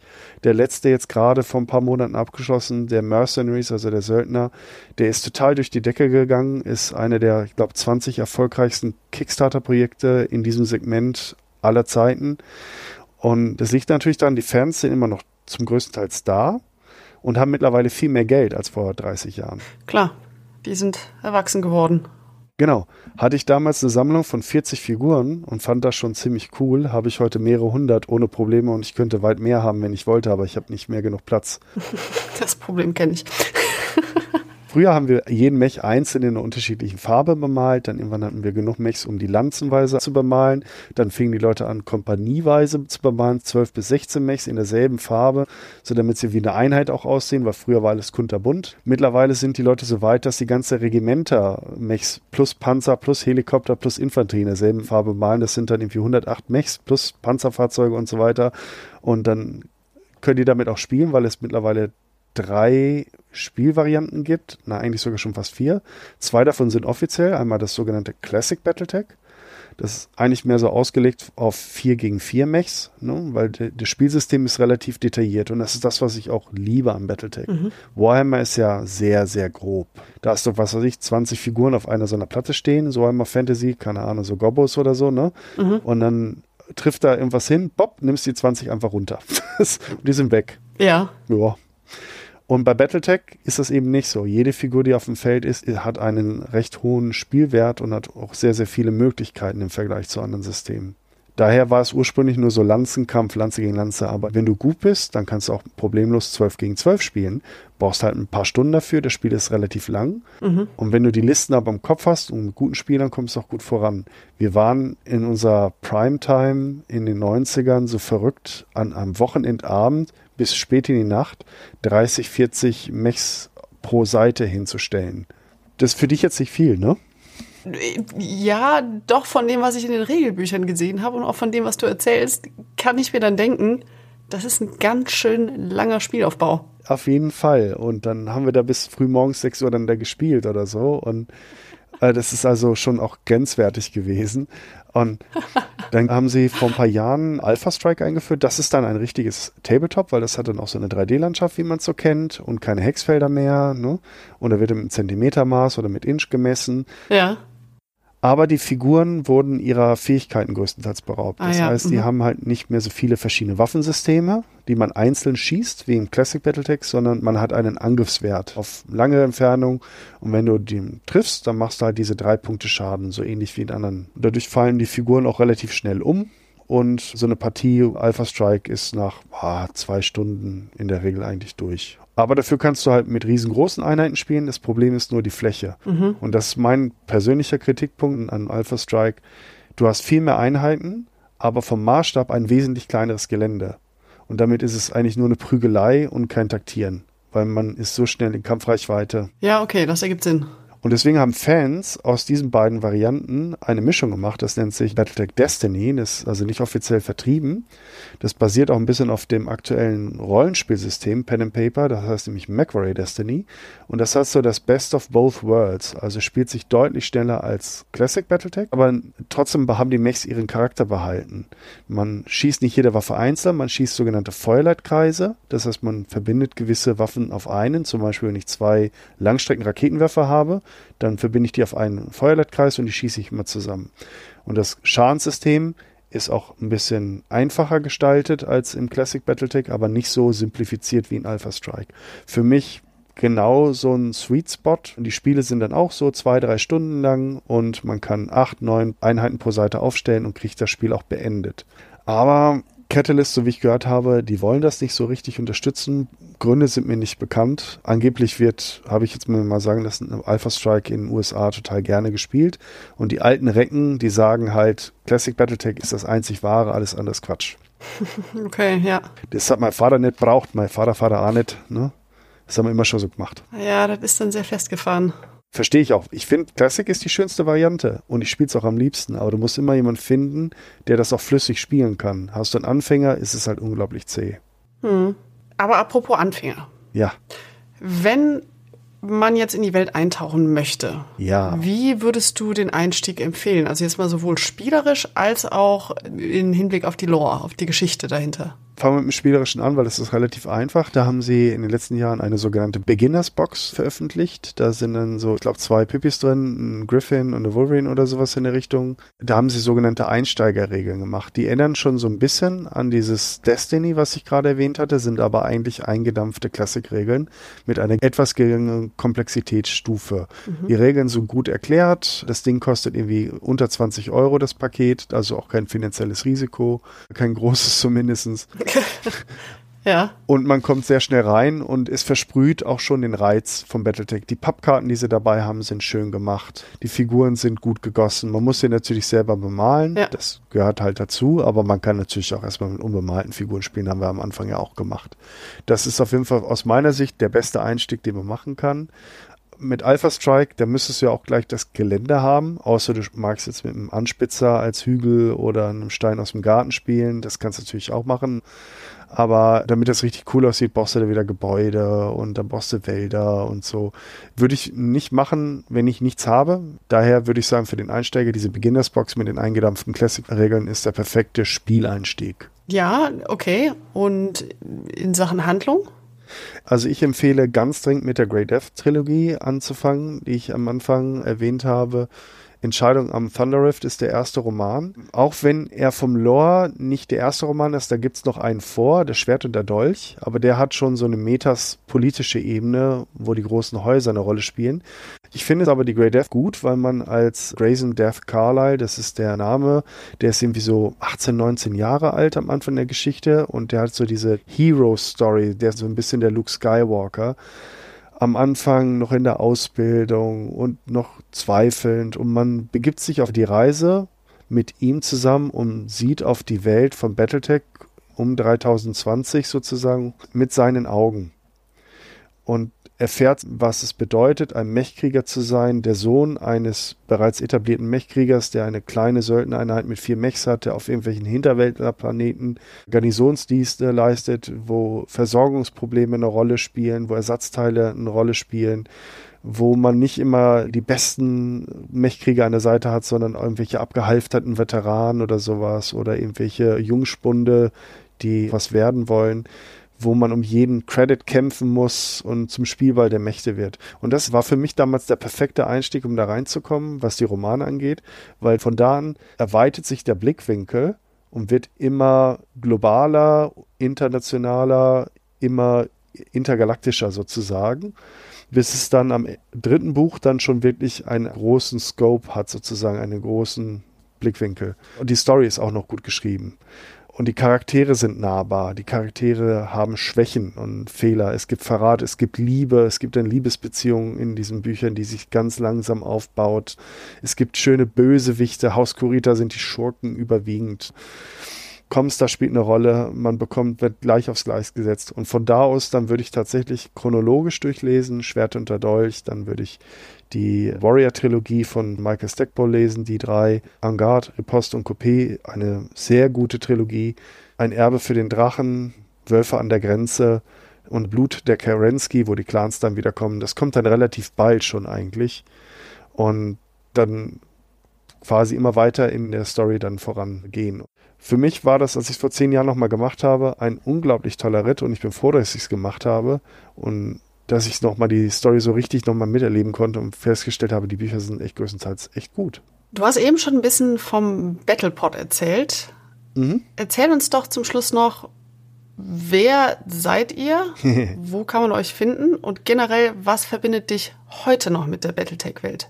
Die Frage ist eher, was verbindet mich wieder? Also ich habe viele Jahre nichts gemacht. Ich habe damals Ende der 90er schlechte Erfahrungen gemacht mit der Battletech-Welt. Das war die überhitzte Phase. Es wird jetzt auch zu weit führen, aber da war viel Ego im Spiel, auch mitunter Geld war im Spiel und da habe ich mich so ein bisschen angewidert, dann davon abgewendet. Das war auch die Zeit, wo das Internet aufkam. Ich bin halt auch ein Online-Gamer und das waren tolle Möglichkeiten mit Online-MMOs und so weiter.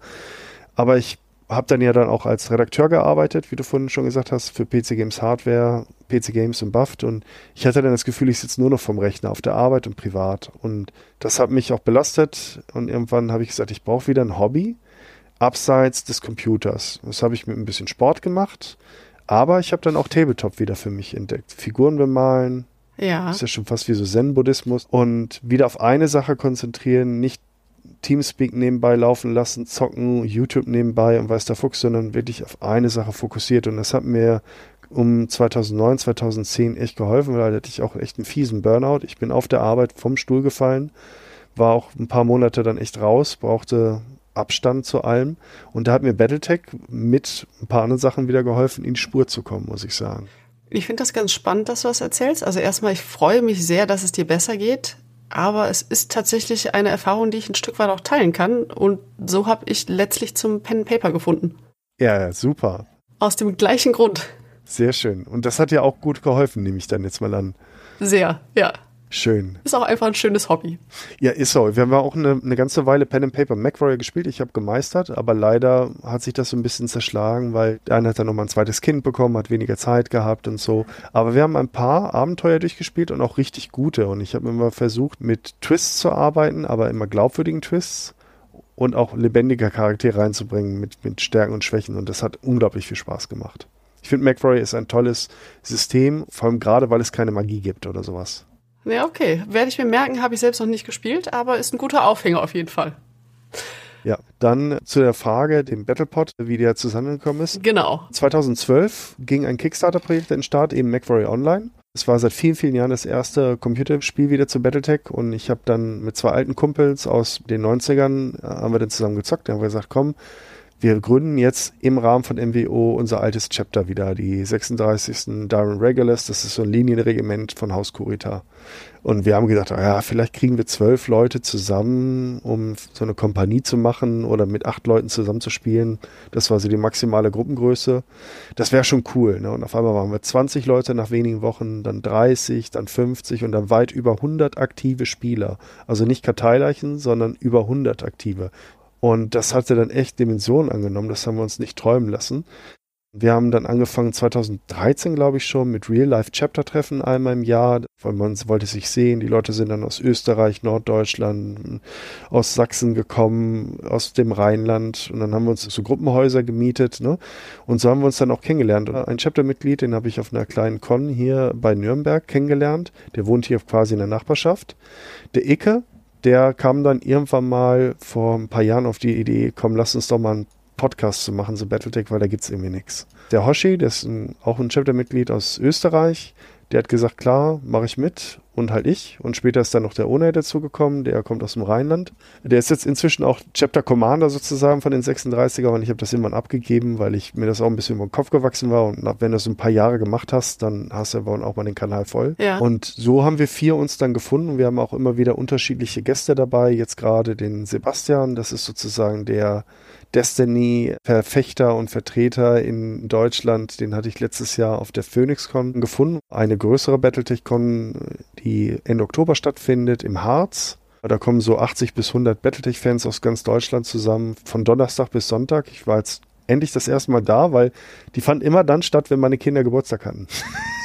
Ja, okay, ich sehe einfach, warum das ein Terminkonflikt ist. Genau. Aber endlich war sie ein anderes Wochenende gewechselt. Endlich konnte ich mal hinfahren und es war auch super schön und sehr, sehr angenehmes Wochenende, auch wenn ich das ganze Wochenende mega schlecht gewürfelt habe. Ach, das gehört dazu, das macht es realistischer. Ah, es war aber schon mit zwei sechsseitigen Würfeln auf die drei daneben zu würfeln, ist schon auch eine Kunst, ne? Aber sonst echt viel Spaß gehabt und auch wieder so ein bisschen alte Zeiten, obwohl die Cons damals noch größer waren. Wir sind damals echt durch die ganze Republik gefahren, von Dortmund nach Stuttgart, um übers Wochenende dann Chapter Fight zu machen, also eine Art Ligaspiel, ne? Ja. Und haben dann mit den Leuten nach dem Spiel noch bis in die Nacht dann da feuchtfröhlich gefeiert und solche Sachen. Also das ist schon ein bisschen gesitteter geworden. und die Community ist deutlich älter geworden. Es sind jetzt oftmals auch Söhne und auch teilweise Töchter mit dabei von Vätern. Leider meine Mädels interessieren sich null dafür. Schade. Und natürlich auch der ein oder andere durch die 2000er Jahre, durch diese Klickspieler. Es gab so eine Battletech-Variante. Mhm. Mit so Klickspielen sind dazugekommen und dabei geblieben. Aber tatsächlich, so jung wie in den 90er Jahren ist die Community bei weitem nicht mehr. Da waren wir alle so um die 20, vielleicht 25, wenn es hochkam. Ne? Und jetzt sind wir eher 45 oder so oder 50. Das merkt man schon. Okay.